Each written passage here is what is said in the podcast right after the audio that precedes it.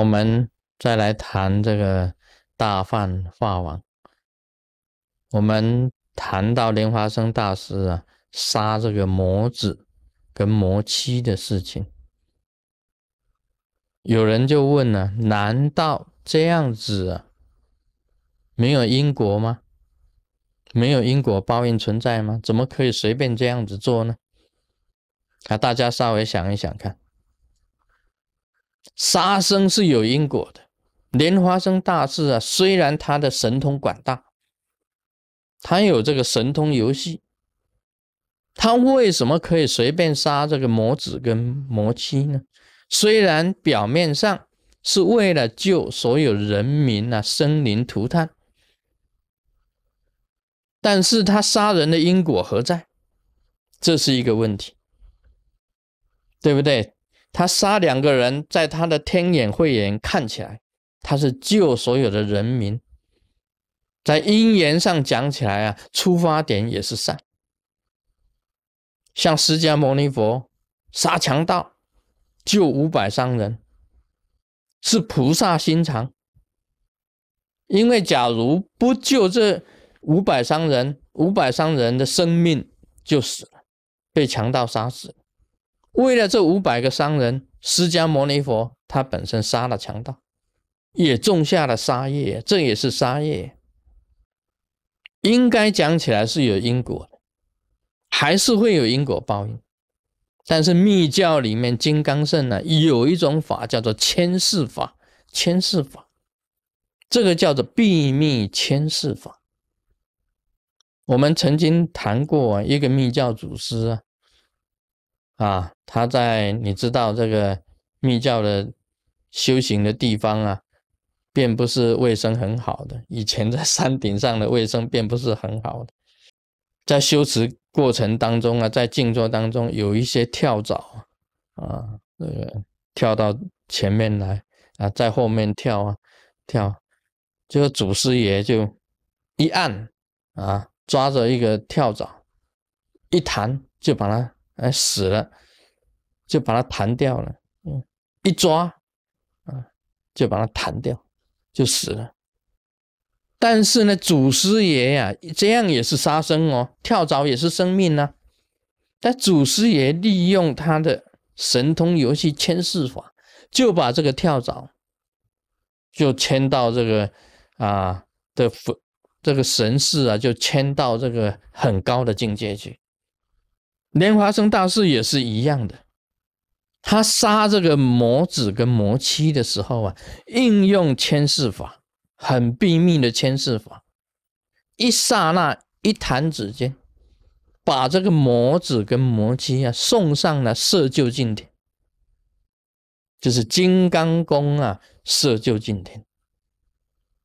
那是很高的境界了，应该讲起来，这是一个超度，把这个人呢本身的神识送上色究竟天，这一种能力啊是非常超然的，很不简单的。这个叫做密教的牵世法，懂得牵世法的，进入牵世法的秘密里面呢，这个叫大梵法法。所以莲花生大师啊，他虽然表面上是杀生，但是他做了几件事情。第一件，他是善的，善的，他出于善意的。第二个，他是慈悲的，他慈悲啊，这个魔子跟魔妻呀，不要种下杀业，那么把他送上了色究竟天。更高的境界去，这个是超度。那么慈悲啊，不只是慈悲他们两个，还慈悲所有的人民。这样子有什么因果呢？在深的意义里面呢，在最深的意义里面呢，应该讲起来是善的，是善业，杀生反而变成善业。这个就是密教本身呢。不一样的地方啊，所以有千世法啊。莲师本身呢，用了书法去杀生，结果用了牵世法去超度所有所有的人。所以它的境界呀不同。这是一般来讲密教里面呢境界上不一样的，所以密教里面有所谓的分跟数不同的道理，也是在这里，也是一样在这里。一般来讲显教、出家众、受菩萨戒的，都是一定要吃素的，绝对一定是要吃素的。因为他们害怕犯了这个杀生的这五戒当中的杀生的戒，但是你假如像莲花生大士呢，那不得了了，他犯的业更重了。但是他是金刚圣，是密教，所以他知道大犯法网的因缘，懂得千世法，能够把这个生命的这一种灵命啊，用千世法。送上了更高的境界去，是一种超度。所以密教里面的吃分啊，它的用法是一种超度，是出于慈悲心，出于慈悲心，用的是善法，是千世法。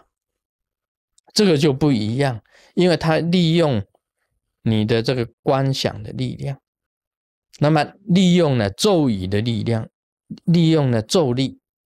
利用了观想力，利用自己本身的牵世的力量，把这个意识牵走，牵到更高的境界、更高的天际。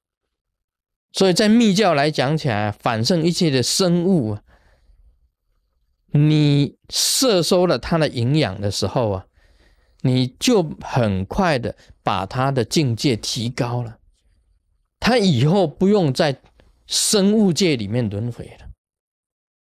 他将不是将来啊，不会再转世在畜生道了。那么在显教来讲起来，我不杀生，那么他自动死了，自动死了以后，他还是转生在畜生道，在地狱道，在恶鬼道，在轮回，在六道里面轮回。那么密教呢，他摄取了他的营养以后，加上了咒力给他加持，用他的气。用他神秘的那一种秘密的一种力量，把它牵制转生天上界，那是因祸得福。就是说，虽然是祸，表面上看看起来是杀生是祸，但事实上是得到天福。这个就是不同的地方。所以金刚圣呢，有它的秘密所在。金刚圣里面有千世法。金刚圣里面呢，在外向看起来是杀生，但是在内在啊，大放法网的这个神通游戏里面呢，它就是一种很秘密的牵使。所以一般行书法的，反而是善的，是慈悲的，是超度的。这个就是啊，讲解这个它当中的。金刚圣里面呢，最秘密的意识，最秘密的啊，一种玄妙的力量，一个不同的一种观点。Om Mani Padme Hum。